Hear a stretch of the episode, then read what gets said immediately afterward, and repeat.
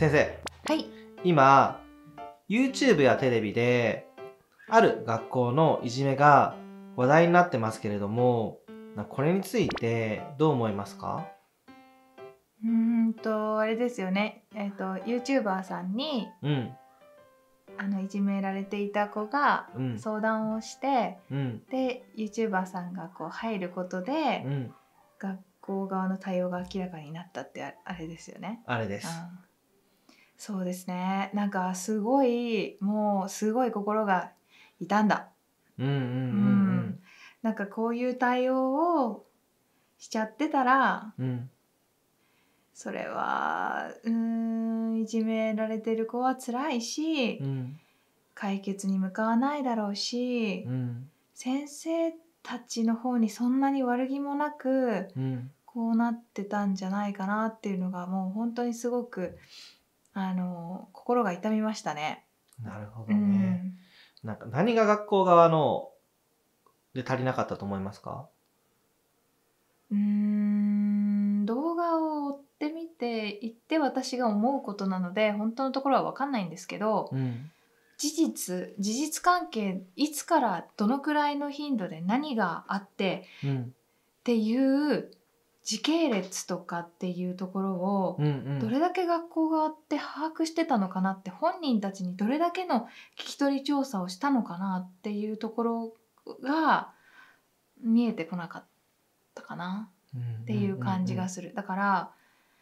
あのいじめって起こるんですよ。人が集団で集まって。うん。特にあの学校っていう場所はうん前にも言った通りいじめが起こりやすい場所でうん。大体あの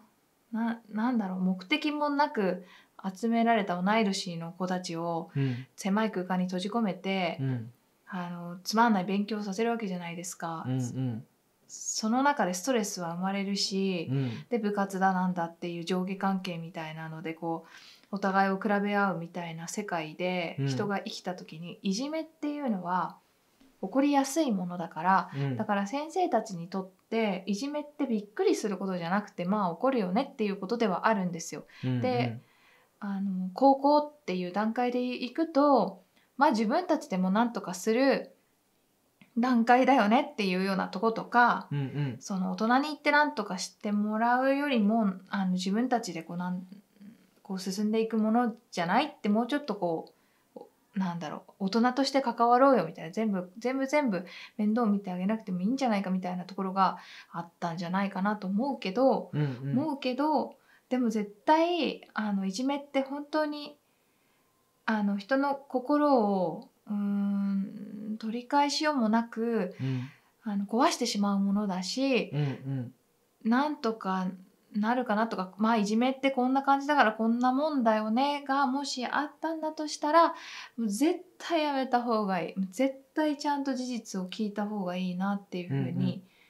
思いましたね。でそう今回その YouTube っていうものを得てあの明らかになった部分っていうのはすごく大切なところでこれをこれをなんかいろんな方が知ることであの学校側とかその子どもたちのあのうーんと危機管理みたいなとこ任されている側がその意識を高めていくきっかけになったんだとしたらすごくあのなんか一つ大きなこう時代の変化かなって思うしなんか教育者として関わる大人はやっぱりこれは深く胸に刻まないとうんいけないなってすごい思いましたね。一つこちらの方から伝えたいこととしては学校全体って今こういう状況ではないっていうことはあると思うんですけど、うん、そうそうそうそうそう。学校全部がこんこんこんなとか言っていいのか分かんないけどこんな対応してるわけじゃないです。本当にうんうん。一生懸命、あのいじめっていうところにかける先生たちの時間って言えばうんあの本当にたくさんの時間をかけて関わっている先生たくさんいるしあの前の動画で出した通りいじめっていうものに対してもっとこうシビアに関わっていこうっていうふうにしている学校も多いので全部が全部そうじゃないから、あのそこは伝えたいですね。みんながそうこんなんだって思思われちゃったら、まあ、悲しいかなと思うしこんなって言いましたけどあのそのここ側としてはあの真摯に対応した部分も多分たくさんあったんだけどそれは世間一般とか社会一般的には受け入れられないよねっていうのが今回明らかになったんじゃないかなっていうふうに思いますね。先生側も調査してなかったりだったりとか対応してないわけではないっていうのは思うんですけど、うん。うん、なんかやっぱりこう先生側が都合のいい自分たちが見えてることっていうのを採用してしまったのかなみたいな印象を受けるんですけど。そうそうですねだからいじめの聞き取りって本当に本当に自分は警察官になったつもりでやった方がいいんですよ。あの見えてこないからで事実関係どうだったのかどのくらい必要に何がさ行われていたのかそれがどんなふうに誰に影響を及ぼしてるのかみたいなところは本当に細かく時間をかけて聞いて寄り添ってじゃあそれをあのその子たち自身が乗り越えていったり元気になったりしていくためには何が必要なのかっていうのは事実を見ないとわからない。だからあのいじめられました。でいやそんなつもりじゃなくて他の人も受けてることだしこんな感じです。ああそうで終わっちゃったらそれはどちらにも寄り添ってないし何の解決にもなってないことなんじゃないかなとは思いますね。うんうんうんなんか特に僕たちはもう卒業してから時間が経っているので、なんかいじめのイメージって、おめえの席ねえからみたいな、あんな、そう、イメージがあるのかなと思うんですけど、うん実際学校の現場で起こってるいじめって、なんかどういう印象を受けますか？多分具体例とかはなかなか出せないとは思うんですけど。うんうーんうーんなんかあからさまに「おめえの席もうねないぞ」とか何その花を机の上に置いて葬式の花だみたいなのは私は見たことはないですね。あの、そんそんなことが許される時代ではなくなった？うんうん、となと思います。だからこうやり取りの中であの複雑にこうなってるというかまあ嫌な目に合わせてやるとかこの子をちょっと省いてやろうとか、えー、とこの子に悔しい思いをさせてやろうとかっていうところでまああの暴力みたいなことも起こったりするけどそれがじゃあどういう経緯でどのようにっていうところはなんかもっと複雑だと思う。だからそうですねなんか具体例を私が挙げることはできないんですけどだかどんな風に聞き取ったらその事実っていうのが見えてくるかっていうと本当にそのあのここで3発殴ったって言ったらどのようにどの位置でどの場所でっていうのを私はやるんですよ全部。うんうん。だから例えばそのバスケットボールをしていてであのこうボールがねあー違うこれはファールかファールじゃないみたいなうんうん。になった時に、ファールだって言ったことファールじゃないこれはファールなんかしてないって言った子で殴り合いになりましたっていうようなことがあったとすると一緒に校庭行ってどこの位置で誰がいたっていうのもその誰がいたも誰も呼んできてその2人の事実がその2人が言ってることが食い違った時ですよ。うんうんこれがこのようにされましたそうですねそのようにしましただったら食い違いがないわけだからそれそれでじゃあどうするなんだけど大体人が見ている世界ってその自分のうーん思っていることっていうのが挟んで物事を見てるから食い違うんですよ。人と人とが言ってることって。食い違う特に加害被害になった場合って食い違うんですよ。そんな悪気はなかったとかあのバカって言った言ってないみたいなとこが食い違う。食い違った時に何してたかっていうともう本当にそこにいた人誰っていうのも聞いてそのもうあのその人みんな連れて休み時間とかに校庭その場所に行ってどこでどうしたのってどこでファールだファールじゃないっていう話になったのってその時誰がどこにいたのっていうのもあの見てた人みんなでやってっていうのをやっていくんですよね。でそのその喧嘩の経緯で言うとファールだっつってファールじゃないっつってででもファールだって言い張った子ファールじゃないって言った子が思いっきり殴ったんですよう。んで多分それを聞いて殴っちゃダメでしょうと。どんなことがあってもあの殴るのはいけないって言って終わるのが通常の対応なんだと思うんですけどあの食い違っていたこととその子がすごい悔しそうだったっていうところもあって殴っちゃダメだろうって解決しないだなしないだろうなと思ったので一緒に行って何があったかっていうのをやっていったらあのその子がなんで殴るまでに至ったかっていうとあのファールだファールじゃないって言ってその子はこうファールじゃないよっていうのはみんなに対して背を向けて言ってるんですよボールを持って。うんうん。ファールなんかしてねえよってファールだよとかっていうのがその子と、まあ、数人からそのファールだよっていうのが飛んできてた。一人に一人から言われたわけじゃなくって23人であのファールだよっていうのを言っていた。だからまあ1対他になっていたっていうそのあの場面とあとその後に「バーカ」って聞こえたうんうんで、その子はあの、あれなんですよ。勉強苦手です。バスケットボールは大好きです。で、バカっていう言葉に、まあ、ものすごくコンプレックス持ってる子で、うんでバカっていう言葉が聞こえたって、ファールもわかんねえのかよ、バカみたいに聞こえたんだそうです。うんうんで、その殴られた子に、そうかそうかって、バカって言ったって言ったら言ってない。言ってないの？バカって誰が言ったの？って言ったら、分かったんです。その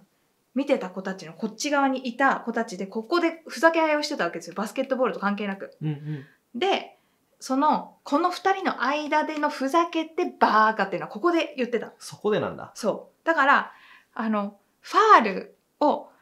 してないよって言ったことに対してのバカじゃなかったうんうんでもその子は後ろ向いてるから見えてない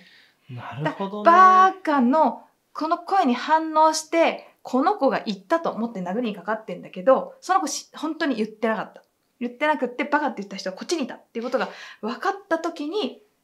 ごめんみたい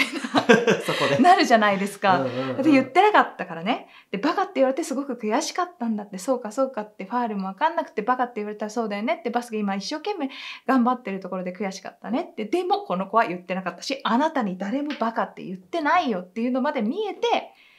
あなるほどみたいな。うんうん。これがこう事実を明らかにするってことだと思っていてだからそのやっぱりその場に行ってどどの向きで何を言ってたのって誰がいたのってどこから聞こえたのっていうところからだし殴ったってどのくらいの強さで殴ったのっていうのだしっていうのをもう一個一個一個一個その一人一人から聞いていって合わせた中にあきっとこれが起こったんだっていうものが見えてくるっていうのを聞くっていうことが子どもたちのトラブルが起こった時にそばにいる大人ができることだなっていうふうに思って関わってましたね。だから今回のその話題になっていることがどれくらいの頻度でいつからでその前は誰がされてたのとかどういうその部活動での流れの中でのことなのとかその先輩もやってるのその先先輩の先輩もやっていたことなのかとかっていうところでどれだけ大人が聞いたんだろうなっていうのはちょっとなんか見えてこないなって思ったところでやっぱり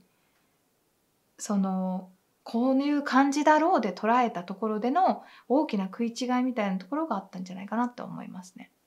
なるほどね。やっぱりこう把握しようとしても把握できてない。さっきのみかん先生みたいに具体的なそういうげ現場検証のスキルがないから把握できないっていう場合もあるのかなって今思ってたんですけど。うんそうですねこれはなんか本当にこうじこちらの思い込みを挟まないっていうのは練習が必要かなとはすごい思いますね。なんかそこぜひ次の動画で見せてもらえたらなと思うんですけど、うん改めてみかん先生の方から何か最後コメントあるとしたらどんなことがありそうですか？うんと